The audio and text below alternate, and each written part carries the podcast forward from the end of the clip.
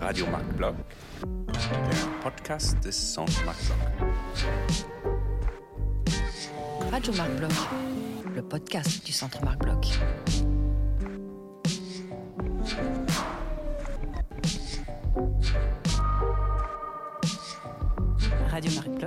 Le Radio. Le podcast du Centre Marc Bloch. Bonjour, bienvenue sur Radio Marc Bloch, le podcast du Centre Marc Bloch, le centre franco-allemand de recherche en sciences sociales de Berlin. Aujourd'hui, nous nous retrouvons pour un échange avec un partenaire du monde franco-allemand. Je suis Cédric Pellen, maître de conférence en sciences politiques à l'Université de Strasbourg et chercheur associé au Centre Marc Bloch. Et aujourd'hui, j'ai le plaisir de m'entretenir avec Frédéric Petit. Bonjour. Bonjour. Frédéric Petit, vous êtes depuis 2017 l'un des 11 députés qui représentent à l'Assemblée nationale les Français qui vivent à l'étranger.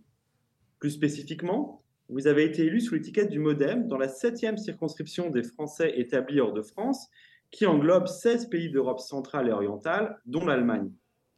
Vous êtes actuellement en visite à Berlin, dans le cadre notamment des festivités entourant les 60 ans de l'Office franco-allemand pour la jeunesse.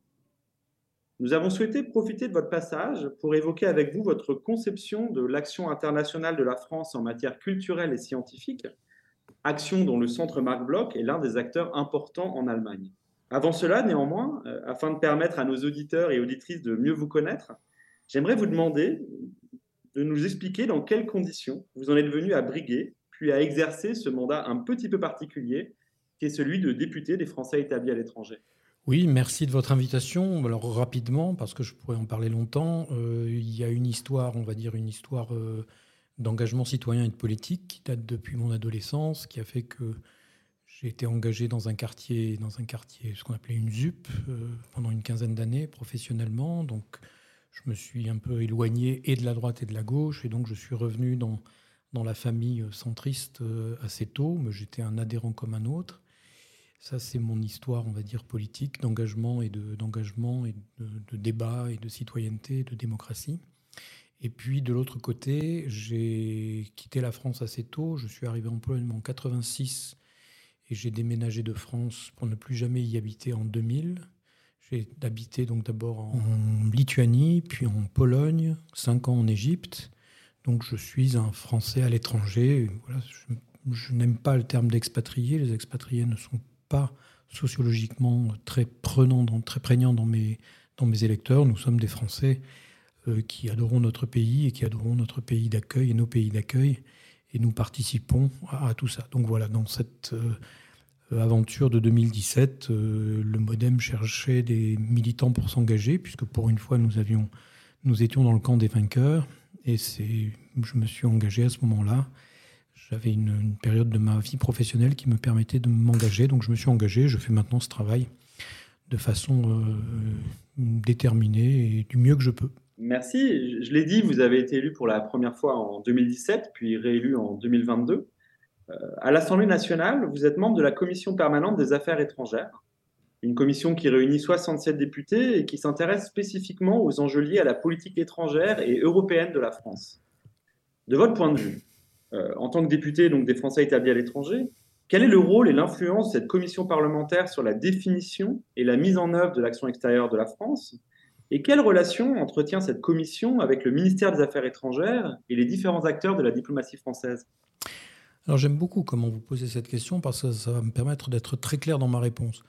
Euh, c'est le Parlement qui commande, c'est-à-dire que nous sommes des contrôleurs en fait. Nous, nous contrôlons le travail du gouvernement dans ce domaine. Nous ne pouvons pas lui donner des injonctions, ça c'est anticonstitutionnel, mais nous avons le devoir de le contrôler. On oublie trop souvent que le Parlement, ce n'est pas que faire la loi, c'est aussi contrôler l'action de l'exécutif.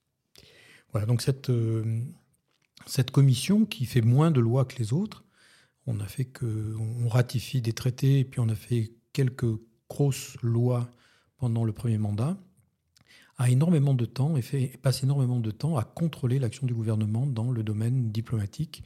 Donc nous avons régulièrement, euh, euh, nous convoquons le ministre pour qu'il nous explique ce qu'il fait, ce qui se passe dans le monde et qu'il réponde à nos questions.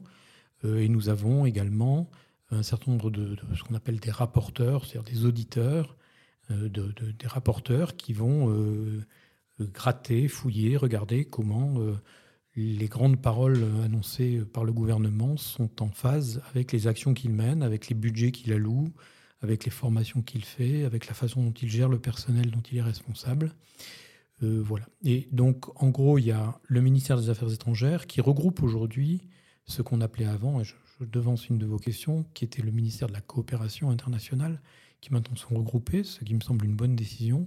Mais il y a donc, ce n'est pas la, mission, ce n'est pas que la mission, je dirais, des diplomates euh, professionnels. La mission du ministère des Affaires de l'Europe et des Affaires étrangères aujourd'hui, c'est ce qu'on appelle la mission de l'action extérieure de la France. Donc ça regroupe aussi, vous l'avez rappelé, l'action culturelle, l'action scientifique, euh, les coopérations, euh, une partie où nous nous intéressons évidemment aux militaires. Euh, quand, quand, nous avons besoin de donner notre avis, nous avons, nous avons étudié la loi de programmation militaire, par exemple, manière... Voilà.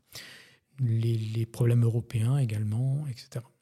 Voilà, donc c'est un travail de contrôle. Merci.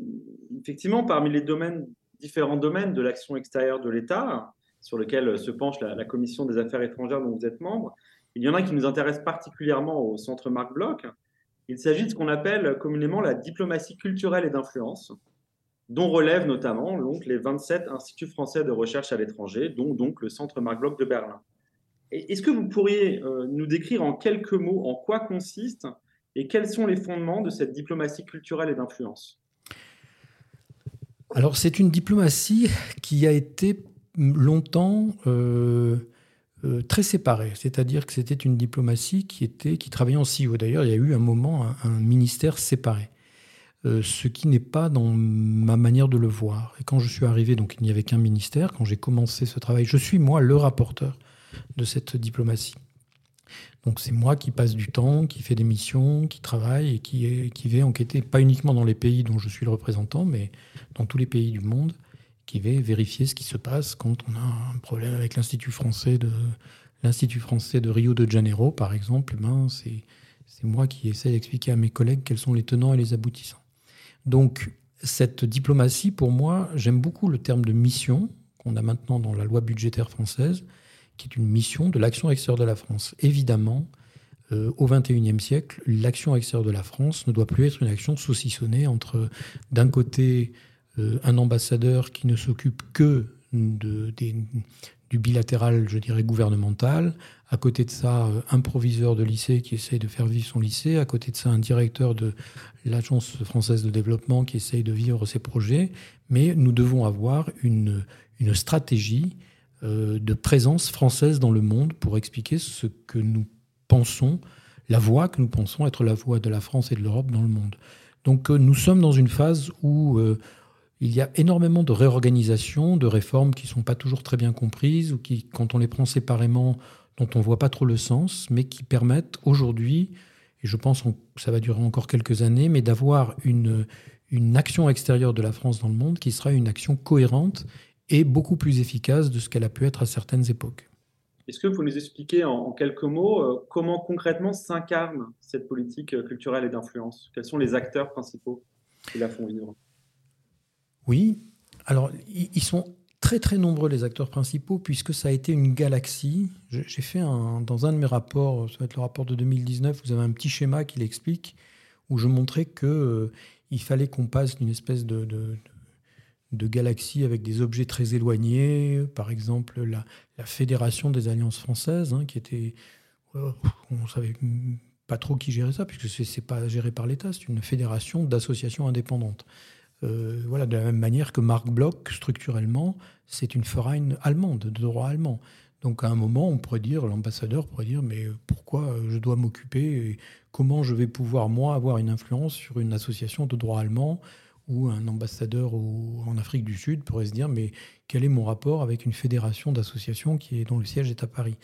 Donc il y a une multiplicité d'acteurs. Hein. il y a des acteurs privés, des acteurs publics, il y a des opérateurs semi-privés, semi-publics, il y a des entreprises qui parfois font, du travail qui les, concerne, il y a, euh, du travail qui nous concerne, il y a énormément de choses qui se passent.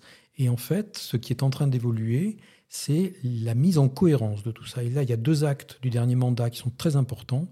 Il y a d'abord la loi du 4 août 2021, qui est la loi sur l'aide publique au développement, là, c'est le Parlement qui a pris l'initiative et qui a, fait une loi cadre pour que toutes les actions de coopération soient pensées de, de manière globale, avec des priorités, des priorités sur le social, des priorités sur les services sociaux, les services primaires, de façon à ce que ça soit l'action de la France et pas uniquement parce qu'il y a un ambassadeur qui fait un truc dans un pays et pas dans un autre. Et deuxièmement, la feuille de route influence, qui est un des derniers documents qui a été signé par le précédent ministre, qui est une espèce aussi pour tout ce qui concerne la diplomatie culturelle et d'influence, dans lequel on parle des humifres, dont vous avez parlé tout à l'heure, pour essayer de remettre en cohérence sur les 3-4 années qui viennent, d'avoir une mise en cohérence de tous ces outils, parce que c'est comme ça que va se gérer euh, l'action extérieure de la France dans le monde au XXIe siècle. On voit bien que la Chine, c'est comme ça qu'elle travaille, la Russie, c'est comme ça qu'elle travaille, la Turquie travaille comme ça, tout le monde travaille comme ça maintenant. Est-ce que vous pouvez nous en dire un petit peu plus justement sur ces conceptions et priorités nouvelles de la majorité du gouvernement actuel sur la politique euh, diplomatique d'influence? Alors, ce n'est pas la majorité, parce que c'est des, des, textes qui ont été pris à l'unanimité. Hein. La, loi du 4 août 21 a été votée à l'unanimité, mmh. y compris insoumis et y compris euh, communistes. Euh, une, ce sont des documents qui euh, reposent de façon euh, officielle, et je crois un peu pour la première fois, il y a eu des expériences avant, mais pour la première fois de manière très claire, de dire voilà, la France dans le monde, ça doit représenter ses idées, ses grandes idées, l'égalité homme-femme, ça doit représenter la lutte contre les injustices, la lutte contre le réchauffement climatique, la lutte pour l'adaptation, l'égalité dans le monde, euh, évidemment l'aide des pays riches aux pays pauvres, mais également la paix, mais également euh, euh, un certain nombre de, dimensions sécuritaires. Et tout ça, on l'a mis dans une loi qu'on appelle une loi cadre, hein, une loi de programmation, donc avec, avec des montants aussi, des montants de budget public sur les cinq années qui viennent, ou c'est même plus, je crois que c'était huit années, et où on dit voilà ce que ça doit être. Et après, évidemment, le ministre doit maintenant prendre cette loi cadre et l'appliquer tous les ans. Nous avons bientôt une loi de finances pour 2024 et nous allons vérifier que c'est bien en concordance avec ce que nous avons mis dans cette loi et indiqué dans cette loi.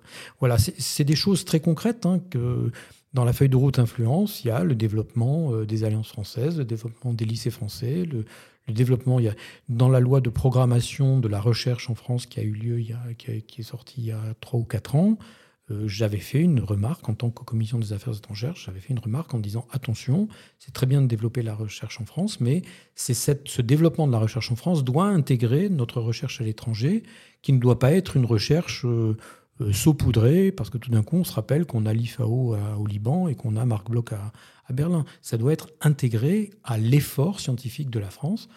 Euh, c'est pas, il n'y a pas euh, d'un côté euh, ce qu'on fait à l'extérieur et de l'autre côté la recherche qu'on fait en France. C'est la recherche française dans le monde.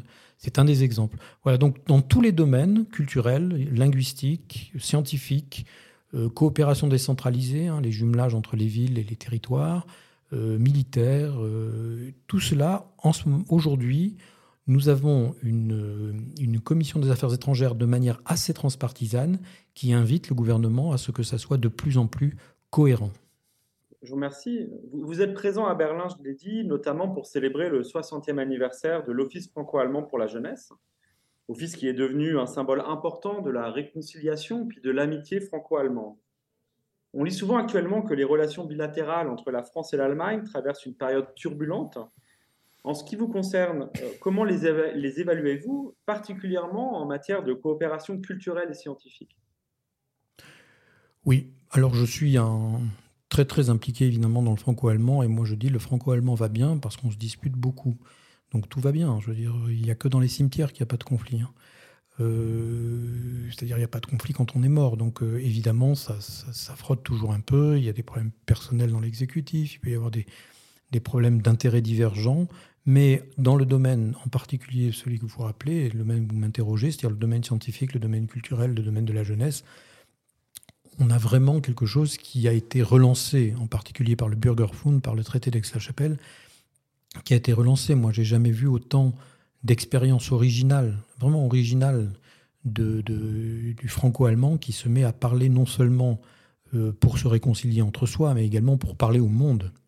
Pour parler au monde. Le fait que je viens de l'apprendre avec vos collègues, le fait que ce soit le centre Marc Bloch qui soit chargé de travailler en franco-allemand sur la restitution des biens culturels euh, en Afrique, je trouve ça absolument génial. C'est, quand on sait d'où vient l'histoire franco-allemande sur les biens culturels dérobés pendant les guerres.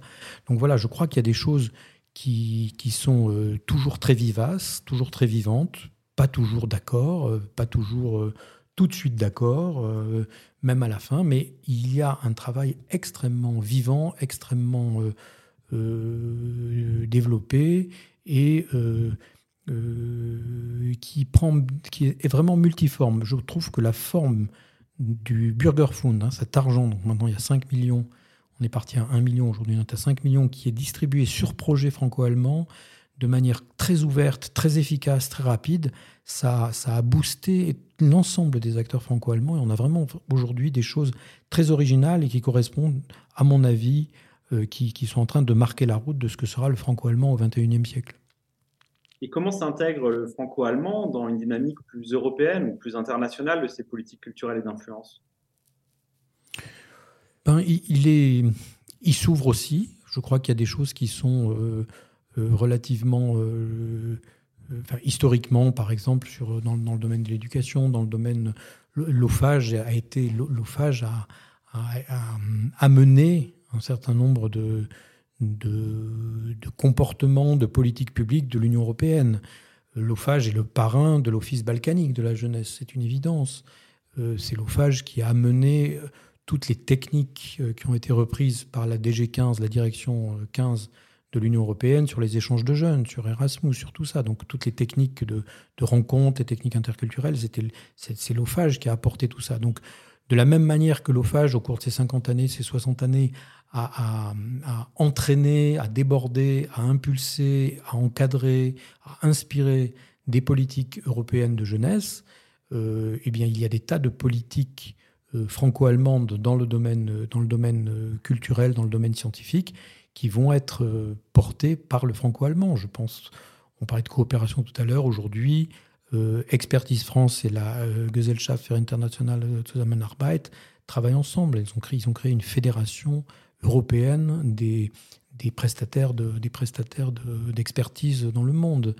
Euh, les, banques, les banques publiques d'investissement et de développement travaillent ensemble. Aujourd'hui, on a créé Finance en commun. Tout ça, ce sont des choses qui, à partir du franco-allemand, euh, entraînent, débordent et tirent euh, des institutions ou des pratiques, au moins des pratiques et souvent des institutions européennes vers le haut.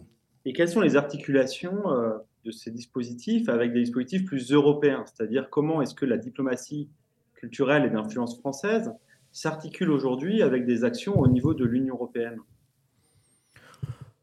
Formellement, peut-être pas. Je ne vois pas d'articulation formelle, autre de ce que je vous ai dit. Euh, par contre, dans, dans, la, dans la pratique, dans la préparation, des, dans la préparation des conseils, dans le fait que, par exemple, je sais que vous êtes au courant, mais je le dis pour tous les auditeurs qui nous écouteront, les échanges de, les échanges de cadres. Hein. vous savez qu'il y a des, il y a des diplomates français qui viennent se mettre à disposition de l'administration allemande et des diplomates allemands qui viennent se mettre à disposition de la diplomatie française. Donc tout ça, ça fait que les, institutions européennes, les conseils européens, les discussions à l'intérieur de l'Europe sont très souvent anticipé, alimenté par, un, par une discussion franco-allemande euh, extrêmement riche. Ça s'articule aussi, par exemple, sur les jumelages. Euh, très très souvent, vous avez, euh, c'est un, un couple franco-allemand, un couple de jumelage franco-allemand qui, dans les années 80, 90, 2000, est parti en Pologne, puis maintenant en Ukraine, etc. C'est-à-dire qu'il y a très souvent une impulsion qui, même si elle n'est pas formellement européenne, va tirer et va s'inscrire dans une, dans, une, dans une formalité européenne, je vais dire. Pour terminer notre, discussion, j'aimerais que nous évoquions plus spécifiquement le cas des instituts français de recherche à l'étranger. On en compte aujourd'hui 27 à travers le monde qui sont placés sous la double tutelle du ministère des Affaires étrangères et du Centre national de la recherche scientifique, le CNRS. Plusieurs, comme le Centre Marc Bloch, intègrent également des partenaires locaux et ont acquis une véritable dimension binationale. Vous le savez, les questions des libertés académiques et du financement de la recherche sont aujourd'hui l'objet de vives préoccupations dans beaucoup de pays, y compris au sein de l'Union européenne. Selon vous, quel rôle ont à jouer les instituts français de recherche à l'étranger face à ces menaces qui pèsent sur l'exercice de la recherche, notamment en sciences sociales? Et comment s'assurer que ces instituts puissent continuer à participer dans de bonnes conditions à la politique française de recherche et à son internationalisation?